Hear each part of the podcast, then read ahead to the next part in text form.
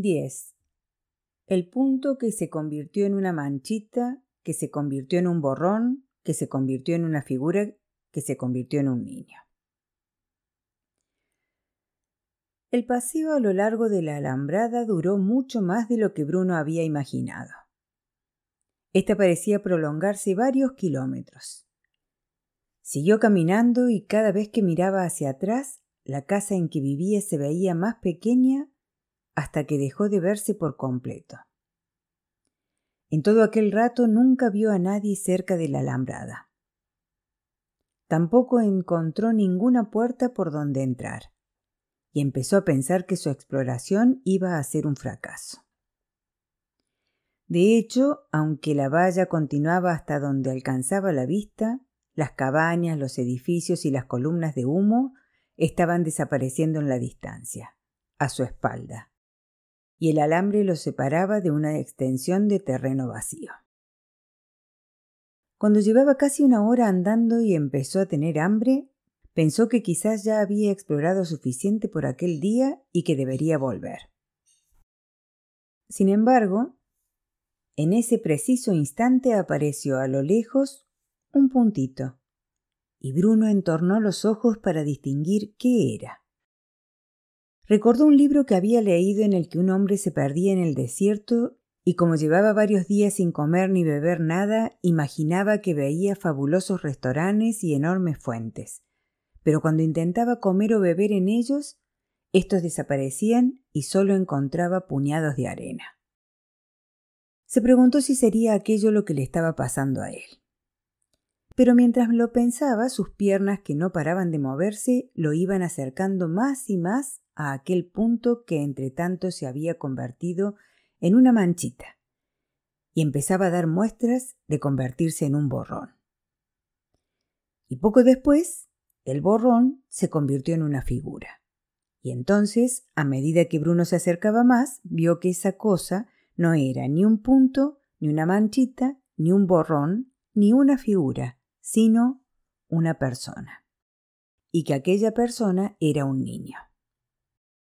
Bruno había leído suficientes libros de aventuras para saber que uno nunca podía estar seguro de qué iba a encontrar.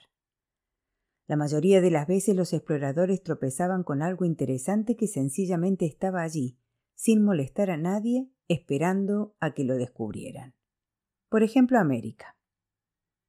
Otras veces descubrían algo que seguramente era mejor dejar en paz, como un ratón muerto en el fondo del armario.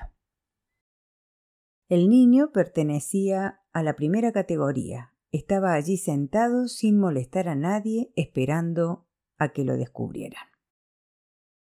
Bruno aminoró el paso cuando vio al niño que antes era una figura, que antes era un borrón, que antes era una manchita, que antes era un punto.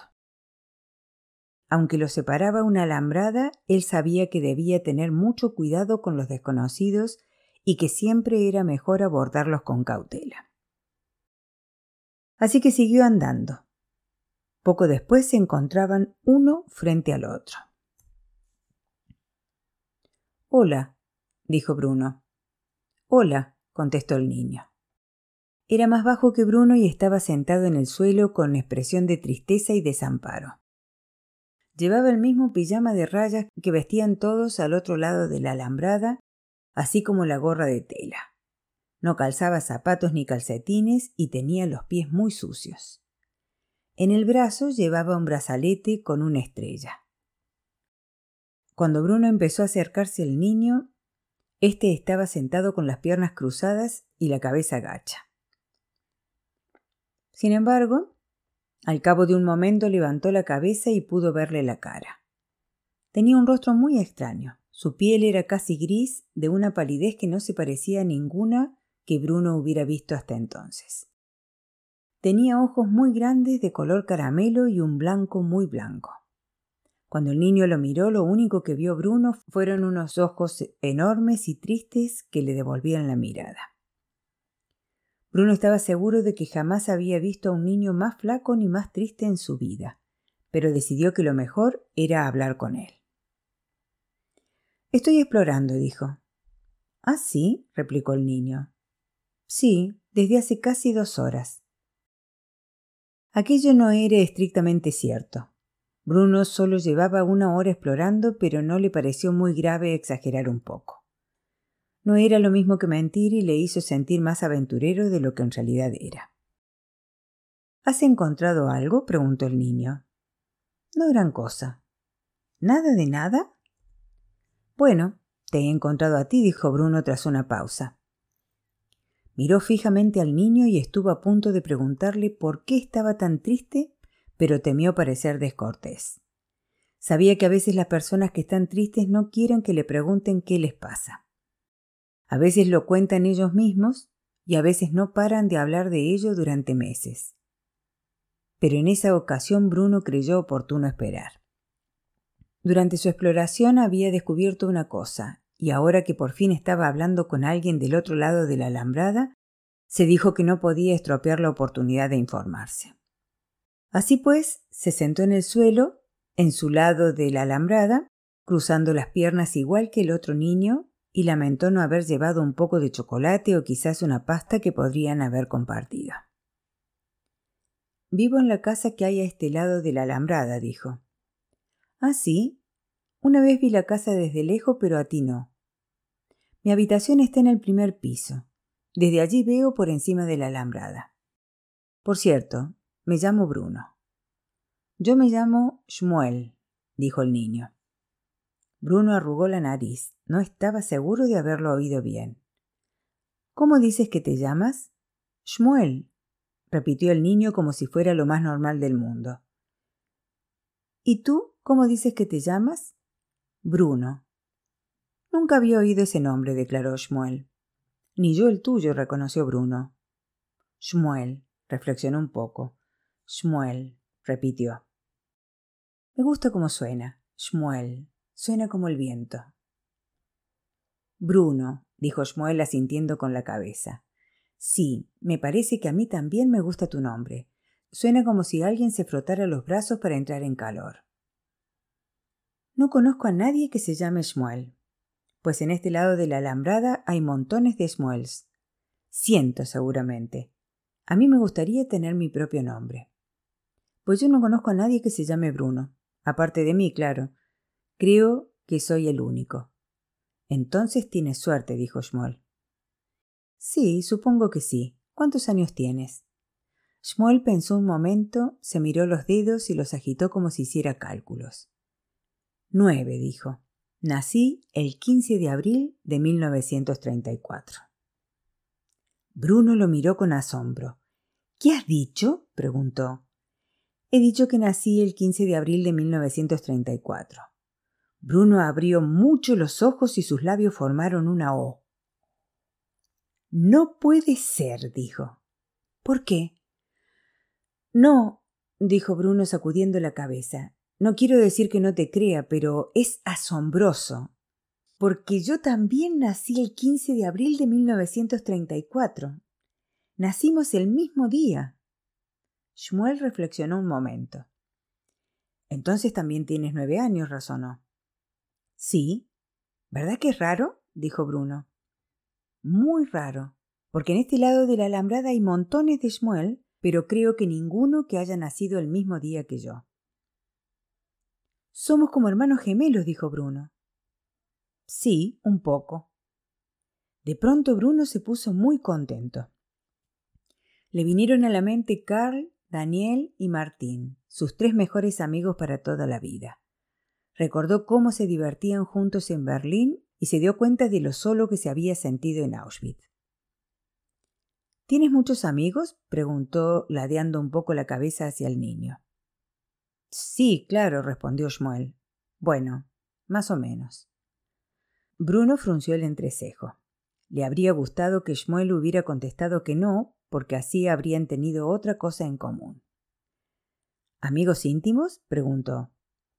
Bueno, muy íntimos no. Pero en este lado de la alambrada hay muchos niños de nuestra edad, aunque nos peleamos mucho. Por eso he venido para aquí, para estar sola. No hay derecho, dijo Bruno. No entiendo por qué yo tengo que estar aquí en este lado de la alambrada donde no hay nadie con quien hablar o jugar, mientras que tú tienes montones de amigos y seguramente pasas horas jugando con ellos todos los días. Tendré que hablar con padre de eso. ¿De dónde eres? preguntó Schmuel entrecerrando los ojos y observándolo con curiosidad. De Berlín. ¿Dónde queda eso? Bruno abrió la boca para contestar, pero no estaba muy seguro. Está en Alemania, por supuesto, dijo. ¿Tú no eres alemán? No, yo soy polaco. Bruno arrugó la nariz. Entonces, ¿cómo es que hablas alemán? preguntó. Porque tú te has dirigido a mí en alemán. Por eso te he contestado en alemán, pero la lengua de Polonia es el polaco. ¿Sabes hablar polaco? No, contestó Bruno soltando una risita nerviosa. No conozco a nadie que sepa hablar dos idiomas, y menos alguien de nuestra edad. Mi madre es maestra en mi escuela y me enseñó alemán, explicó Schmoll. Ella también habla francés e italiano e inglés. Es muy inteligente. Yo todavía no sé hablar francés ni italiano, pero ella dice que algún día me enseñará inglés porque quizás me convenga saberlo. Polonia, dijo Bruno pensativo sopesando aquella palabra con la lengua. No es tan bonito como Alemania, ¿verdad? Schmuel arrugó la frente. ¿Por qué no? preguntó. Bueno, porque Alemania es el mejor país del mundo, respondió Bruno recordando lo que le había oído decir a padre y al abuelo en muchas ocasiones. Nosotros somos superiores. Schmuel lo miró fijamente sin decir nada y Bruno sintió el impulso de cambiar de tema, pues incluso al pronunciar aquellas palabras le pareció que no sonaban del todo bien y no quería que Schmuel pensaba que se estaba poniendo descortés. ¿A dónde está Polonia? preguntó tras un momento de silencio. Pues en Europa, dijo Schmuel. Bruno intentó recordar los países que Herr List había mencionado en la última clase de geografía. ¿Has oído hablar de Dinamarca? preguntó. No, contestó Schmuel. Me parece que Polonia está en Dinamarca, dijo Bruno cada vez más desconcertado, aunque intentaba aparentar que sabía de qué estaba hablando. Porque Dinamarca está muy lejos, añadió. Schmoll lo miró un momento y abrió la boca y la cerró dos veces, como meditando su réplica. Pero si esto es Polonia, dijo al final. ¿Ah, sí? Sí. Así que Dinamarca está muy lejos de Polonia y de Alemania. Bruno frunció el entrecejo. Había oído hablar de aquellos países, pero le costaba situarlos. Bueno, sí, dijo, pero todo es relativo, ¿no? Me refiero a la distancia. Deseaba cambiar de tema porque empezaba a pensar que estaba muy equivocado y se propuso prestar más atención en las clases de geografía. Yo nunca he estado en Berlín, dijo Schmuel. Y a mí me parece que nunca he estado en Polonia hasta que vine aquí, replicó Bruno, lo cual era verdad. Bueno, suponiendo que esto sea Polonia, añadió. Estoy seguro que lo es, dijo Schmuel con voz queda aunque no es una región muy bonita. No, la región de donde provengo es mucho más bonita. No puede ser tan bonita como Berlín, dijo Bruno. En Berlín teníamos una gran casa con cinco pisos contando el sótano y la buhardilla. Y había unas calles muy bonitas y tiendas y puestos de frutas y verduras y muchas cafeterías pero si alguna vez vas allí no te recomiendo pasar por la ciudad un sábado por la tarde. Las aceras están abarrotadas y te empujan sin miramientos. Era mucho más agradable antes de que cambiaran las cosas. ¿Qué quieres decir? preguntó Schmuel. Bueno, se estaba muy tranquilo, explicó Bruno, aunque no le gustaba hablar de cómo habían cambiado las cosas. Y por la noche podía leer en la cama pero ahora a veces hay mucho ruido y me da miedo, y cuando oscurece tenemos que apagar todas las luces. El sitio de donde vengo es mucho más bonito que Berlín, afirmó Schmuel, que nunca había estado en Berlín. Allí la gente es muy simpática, tengo muchos parientes y la comida también es mucho mejor. Bueno, no tiene sentido discutir, dijo Bruno, que no quería pelearse con su nuevo amigo. Vale, dijo Schmuel. ¿Te gusta jugar a los exploradores? preguntó Bruno tras una pausa. Nunca he jugado a los exploradores, admitió Small. Cuando sea mayor seré explorador, declaró Bruno y asintió con la cabeza.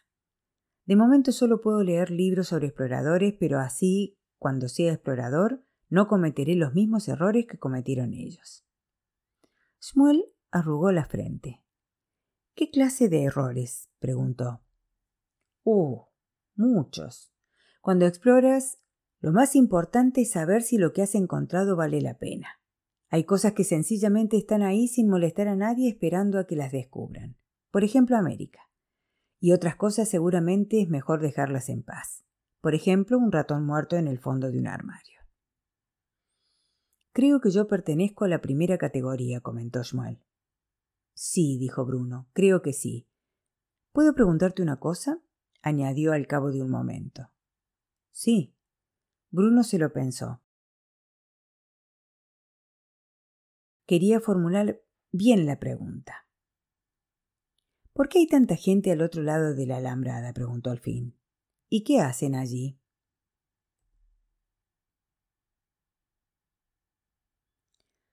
11. El Furias. Unos meses atrás, cuando padre recibió el uniforme nuevo que significaba que todos debían llamarlo comandante, y poco antes de que Bruno llegara a casa y encontrara a María haciendo las maletas, una noche padre llegó a casa muy emocionado, lo cual era muy raro en él. Y entró en el salón donde madre, Bruno y Gretel estaban sentados leyendo sus libros. El jueves por la noche anunció si teníamos algún plan para el jueves por la noche, ya puedes cancelarlo. Tú puedes cambiar tus planes si quieres, dijo madre, pero yo he quedado para ir al teatro con... El Furias quiere hablar de un asunto conmigo, dijo padre, que era el único autorizado para interrumpir a madre. Acabo de recibir una llamada esta tarde. Solo le va bien el jueves por la noche y vendrá a cenar. Madre abrió mucho los ojos y sus labios formaron una O. Bruno se quedó mirándola y se preguntó si aquella era la cara que ponía él cuando algo lo sorprendía. No lo dirás en serio, dijo madre palideciendo ligeramente. ¿Va a venir aquí? ¿A nuestra casa? Padre asintió con la cabeza. A las siete en punto, confirmó. Así que será mejor que preparemos una cena especial. Cielos. exclamó madre mirando de un lado a otro y empezando a pensar en todo lo que había que hacer. ¿Quién es el Furias? preguntó Bruno. Lo pronuncias mal, dijo padre y lo pronunció correctamente. El Furias, volvió a decir Bruno, intentando pronunciar bien, aunque sin conseguirlo. No, dijo padre, el. bueno, es igual. ¿Pero quién es? insistió Bruno. Padre lo miró atónito y dijo Sabes muy bien quién es el Furias. No, dijo Bruno.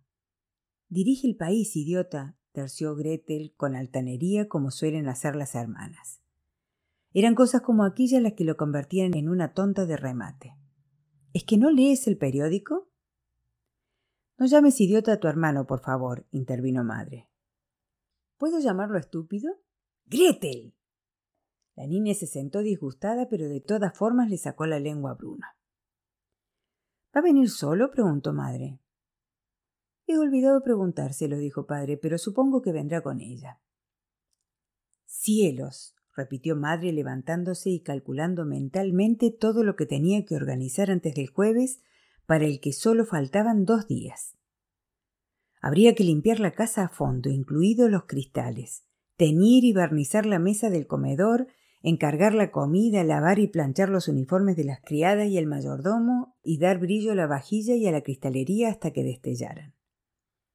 De un modo u otro, pese a que la lista parecía crecer y crecer, Madre consiguió terminarlo todo a tiempo, aunque no paraba de decir que la velada habría tenido el éxito asegurado si ciertas personas hubieran ayudado un poco más a prepararlo todo. Una hora antes de la llegada del Furias hicieron bajar a Gretel y Bruno y los niños recibieron una insólita invitación para entrar en el despacho de padre. Gretel llevaba un vestido blanco y calcetines largos y le habían hecho tirabuzones. Bruno llevaba pantalones cortos marrón oscuro, camisa blanca y corbata marrón. Estrenaba zapatos para la ocasión y estaba muy orgullosos de ellos, aunque le iban pequeños. Le dolían los pies y le costaba andar. De cualquier modo, todos aquellos preparativos y toda aquella ropa elegante parecían un poco exagerados porque ni Bruno ni Gretel estaban invitados a la cena. Ellos habían cenado una hora antes. A ver, niños, dijo padre sentándose detrás de su escritorio y mirando alternativamente a sus hijos de pie e inmóviles frente a él. Ya saben que esta velada es muy especial, ¿verdad? Los niños asintieron. Y que es muy importante para mi carrera que esta noche todo salga bien. Volvieron a sentir. Por lo tanto, hay una serie de reglas básicas que estableceremos de antemano. Padre era muy partidario de las reglas básicas. Siempre que había una ocasión especial o importante en la casa, establecía algunas nuevas. Regla número uno, dijo. Cuando llegue el Furias, se pondrán de pie en el recibidor en silencio y se prepararán para saludarlo. No dirán nada hasta que él se dirige a ustedes, y entonces contestarán con voz clara, articulando bien las palabras. ¿Entendido? Sí, padre, masculló Bruno. Así es precisamente como no quiero que hablen. Vocaliza bien y habla como un adulto. Espero que ninguno de los dos se comporte como un niño pequeño. Si el Furias no les hace caso, ustedes no digan nada. Miran al frente y demuéstrenle el respeto y la cortesía que merece un dirigente de su talla. Por supuesto, padre, dijo Gretel con voz muy clara. Y mientras madre y yo estemos cenando con el Furias, ustedes dos deben permanecer en vuestras habitaciones sin hacer ruido. No quiero a nadie correteando por la casa ni deslizándose por la barandilla. Y le lanzó una elocuente mirada a Bruno. No quiero interrupciones. ¿Me han entendido? No quiero que ninguno de los dos nos cause molestia alguna. Bruno y Gretel asintieron con la cabeza y padre se levantó para indicar que la reunión había terminado. Quedan establecidas las reglas básicas, sentenció. Tres cuartos de hora más tarde sonó el timbre y se produjo un gran revuelo. Bruno y Gretel ocuparon sus puestos junto a la escalera, y madre se colocó detrás de ellos retorciéndose las manos con nerviosismo. Padre les echó una rápida ojeada y asintió, satisfecho con lo que veía, y entonces abrió la puerta. Había dos personas en el umbral, un hombre bajito y una mujer más alta que él. Padre los saludó y los invitó a entrar. María, con la cabeza aún más agachada de lo habitual, recogió sus abrigos y entonces se hicieron las presentaciones. Los invitados hablaron primero con madre, lo cual dio a Bruno la oportunidad de observarlos y decidir por sí mismo si merecían todo aquel jaleo.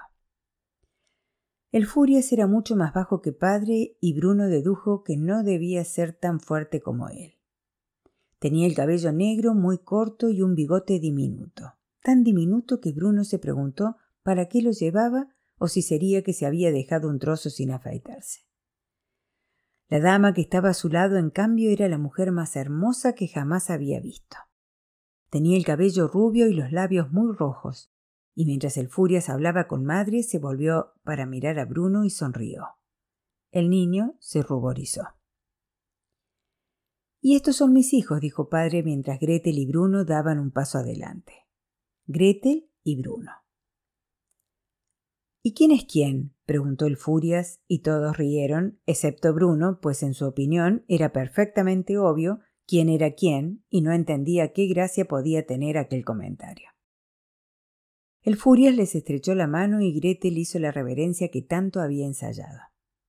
Bruno se alegró mucho cuando su hermana perdió el equilibrio y estuvo a punto de caerse. Qué niños tan adorables, dijo la hermosa rubia. ¿Y cuántos años tienen, si no es una indiscreción? Yo tengo doce, pero él solo tiene nueve, dijo Gretel mirando con desdén a su hermano. Y también sé hablar francés, agregó, lo cual no era cierto, aunque había aprendido unas pocas frases en la escuela. ¿Francés? ¿Y para qué quieres hablarlo? preguntó el Furias y aquella vez nadie rió. Todos pasaron el peso del cuerpo de una pierna a la otra, turbados mientras Gretel lo miraba fijamente sin saber si tenía que contestar o no. El asunto se resolvió rápidamente porque el Furias, que era el invitado más grosero que Bruno había visto jamás, se dio la vuelta y se dirigió derecho hacia el comedor y sin más se sentó a la cabecera de la mesa, en la silla de padre.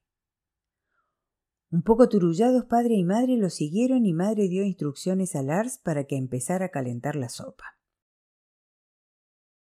Yo también sé hablar francés, dijo la hermosa rubia, inclinándose y sonriéndole a los niños. Ella no parecía tener tanto miedo al furias como padre y madre. El francés es un idioma muy bonito y está muy bien que lo aprendas. Eva, llamó el Furias desde la otra habitación, chasqueando los dedos como si la mujer fuera un perrito faldero. Ella puso los ojos en blanco, se irguió despacio y se dio la vuelta. Me gustan tus zapatos, Bruno, pero me parece que te aprietan un poco, añadió con una sonrisa. Si es así, deberías decirle a tu madre antes de que te lastimen los pies. Sí, me aprietan un poco, admitió Bruno. Normalmente no llevo tirabuzones, aclaró Gretel celosa de su hermano por la atención que estaba recibiendo. ¿Por qué no? preguntó la mujer. Te quedan preciosos. Eva. llamó el Furias por segunda vez y la hermosa mujer se alejó de ellos. Ha sido un placer conocerlos, dijo antes de entrar en el comedor y sentarse a la izquierda del Furias. Gretel fue hacia la escalera, pero Bruno se quedó plantado donde estaba, observando a la rubia hasta que ella volvió a fijarse en él y le hizo un gesto de adiós con la mano en el preciso instante en que aparecía padre y cerraba las puertas, indicándole con la cabeza que debía subir a su habitación, sentarse en silencio, no hacer ruido y sobre todo no deslizarse por la barandilla. El Furias y Eva estuvieron dos horas en la casa y no llamaron a Gretel ni a Bruno para que bajaran a despedirse. El niño los vio marchar desde la ventana de su dormitorio. Se dirigieron hacia el coche conducido por el chofer, algo que impresionó mucho a Bruno, que se fijó en que el Furias no abrió la puerta de su acompañante, sino que se montó en el vehículo y se puso a leer el periódico, mientras ella volvía a despedirse de madre y le daba las gracias por la agradable velada. Qué hombre tan horrible, pensó Bruno. Más tarde, esa misma noche, el niño oyó fragmentos de una conversación entre madre y padre. Ciertas frases se colaron por el ojo de la cerradura o por la rendija de la puerta del despacho de padre, subieron por la escalera, torcieron en el rellano y se filtraron por debajo de la puerta del dormitorio de Bruno. Aunque sus padres hablaban en una voz inusualmente alta, él solo entendió unas pocas palabras. Marcharnos de Berlín. Y para ir a un sitio como, dijo madre. No tenemos alternativa. Al menos si queremos seguir, dijo padre. Como si fuera lo más normal del mundo. Pero no lo es, no lo es, dijo madre. Lo que pasaría sería que me enviarían a algún sitio y me tratarían como, dijo padre. Esperarás a que crezca en un sitio como, dijo madre. Y punto. No quiero oír una palabra más sobre el asunto, dijo padre. Aquello debió de poner fin a la conversación porque entonces madre salió del despacho de padre y el niño se quedó dormido. Un par de días más tarde Bruno llegó de la escuela a casa y encontró a María en su habitación, sacando todas las cosas de su armario y metiéndolas en cuatro grandes cajas de madera, incluso las pertenencias que él había escondido en el fondo del mueble, que eran suyas y de nadie más. Y allí es donde empezó esta historia. 12. Shmuel busca una respuesta a la pregunta de Bruno. Lo único que sé es esto, empezó Shmuel. Antes de que viniéramos aquí, yo vivía con mi madre, mi padre y mi hermano Joseph en un pequeño piso encima del taller donde mi padre fabrica sus relojes. Todas las mañanas desayunábamos juntos a las siete en punto y mientras nosotros estábamos en la escuela, mi padre arreglaba los relojes que le llevaba la gente y también fabricaba relojes nuevos. Yo tenía un reloj muy bonito que me había regalado mi padre, pero ya no lo tengo.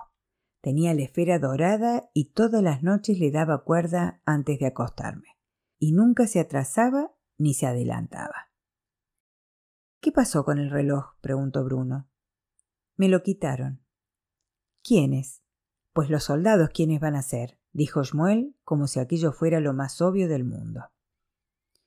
Y un día las cosas empezaron a cambiar, continuó. Llegué a casa y mi madre nos estaba haciendo brazaletes con una tela que le habían dado y dibujando una estrella en cada uno. Así. Hizo un dibujo con el dedo en el suelo. Y cada vez que salíamos de casa nos decía que teníamos que ponernos uno de esos brazaletes, añadió. Mi padre también lleva un brazalete, comentó Bruno, en el uniforme. Es muy bonito. Es rojo con un dibujo en blanco y negro. Hizo otro dibujo con el dedo en el suelo, en su lado de la alambrada, y era la esvástica. Sí, pero son diferentes, ¿no? observó Schmuel. A mí nunca me han dado ningún brazalete, dijo Bruno. Pues a mí me lo dieron sin que yo lo pidiera. Ya, a mí me gustaría llevar uno, aunque no sé cuál preferiría si el tuyo o el de padre. Schmuel sacudió la cabeza y siguió contando su historia. Ya no pensaba a menudo en aquellas cosas, porque cuando recordaba su antigua vida encima de la relojería se ponía muy triste. Llevamos los brazaletes durante unos meses, dijo, y luego las cosas volvieron a cambiar. Un día llegué a mi casa y mi madre dijo que no podíamos seguir viviendo en nuestra casa. A mí me pasó lo mismo, exclamó Bruno, alegrándose de saber que no era el único niño al que habían obligado a mudarse de casa. Un día el Furias vino a cenar y luego vinimos a vivir aquí. Y yo odio esto, añadió con enojo. ¿También fue a cenar a tu casa y tuvieron que marcharse? No, pero cuando nos dijeron que ya no podíamos vivir en nuestra casa tuvimos que irnos a otro barrio de Cracovia, donde los soldados levantaron un gran muro y mi madre, mi padre, mi hermano y yo teníamos que vivir en una habitación. ¿Todos juntos? preguntó Bruno. ¿En la misma habitación? Y no solo nosotros, también había otra familia y la madre y el padre siempre estaban peleando y uno de los hijos era mayor que yo y me pegaba aunque yo no hubiera hecho nada. No puede ser que vivieran en la misma habitación, dijo Bruno sacudiendo la cabeza. Eso no tiene sentido. Todos en la misma, insistió Schmuel al mismo tiempo que asentía con la cabeza. En total éramos once. Bruno abrió la boca para contradecirlo. No creía que once personas pudieran vivir juntas en la misma habitación. Pero se lo pensó mejor. Pasamos varios meses allí, prosiguió el otro, todos juntos en la misma habitación.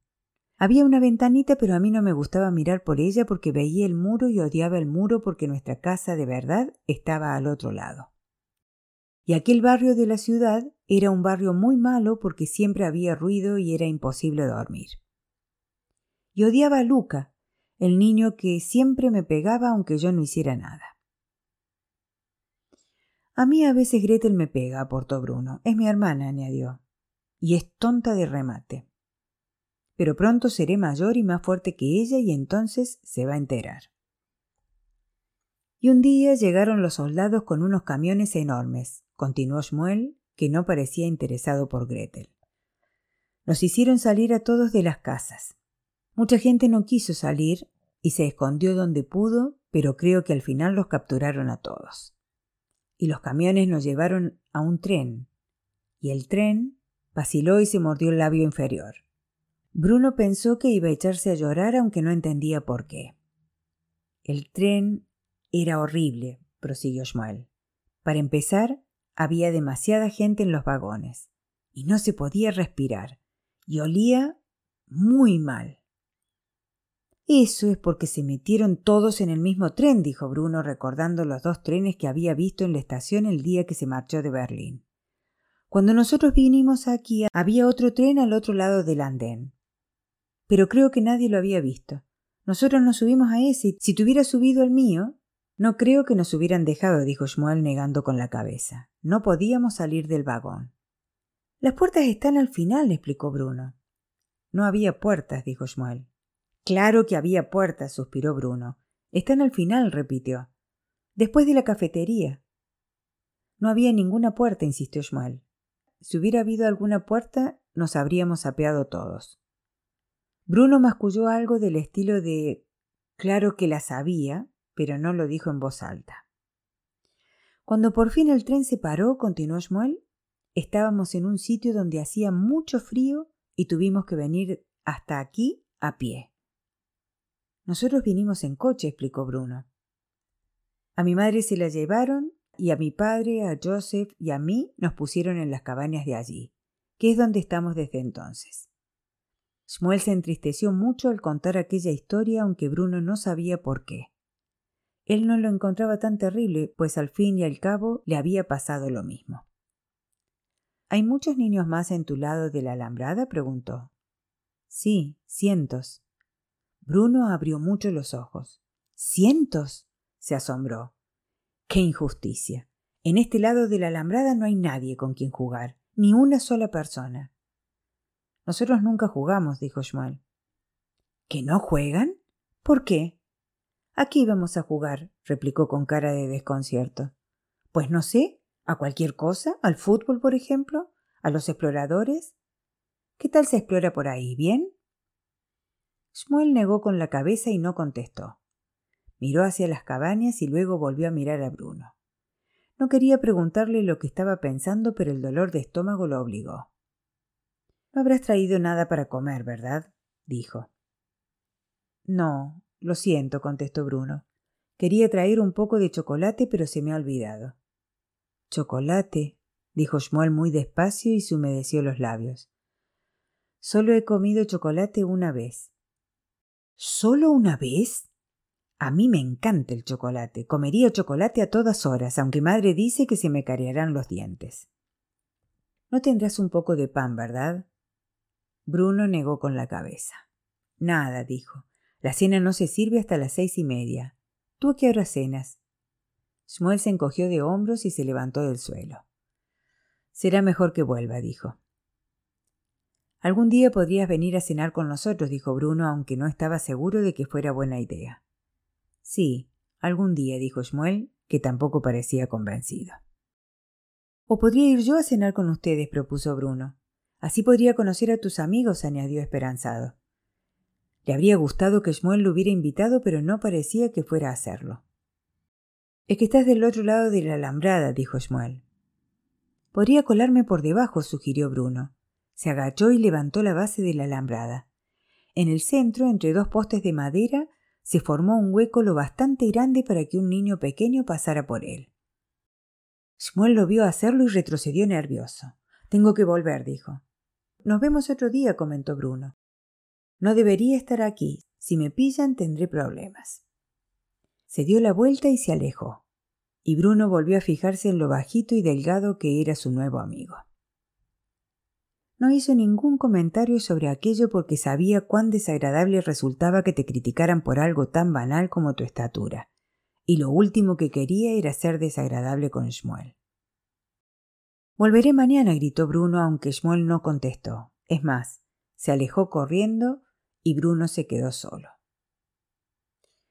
Decidió que ya había explorado suficiente por ese día y echó a andar hacia su casa emocionado por lo que había pasado e impaciente por contarles a padre, madre, Gretel, que se pondría tan celosa que explotaría, María, el cocinero y Lars su aventura de aquella tarde. Lo de su nuevo amigo, con aquel nombre tan raro, y el hecho de que hubiera nacido el mismo día. Pero a medida que se acercaba a su casa empezó a pensar que quizás no fuera tan buena idea.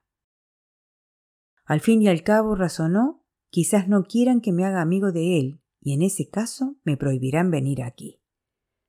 Cuando entró en la casa y olió la carne que estaban asando en el horno para la cena, ya había decidido que sería mejor no decir nada, al menos de momento.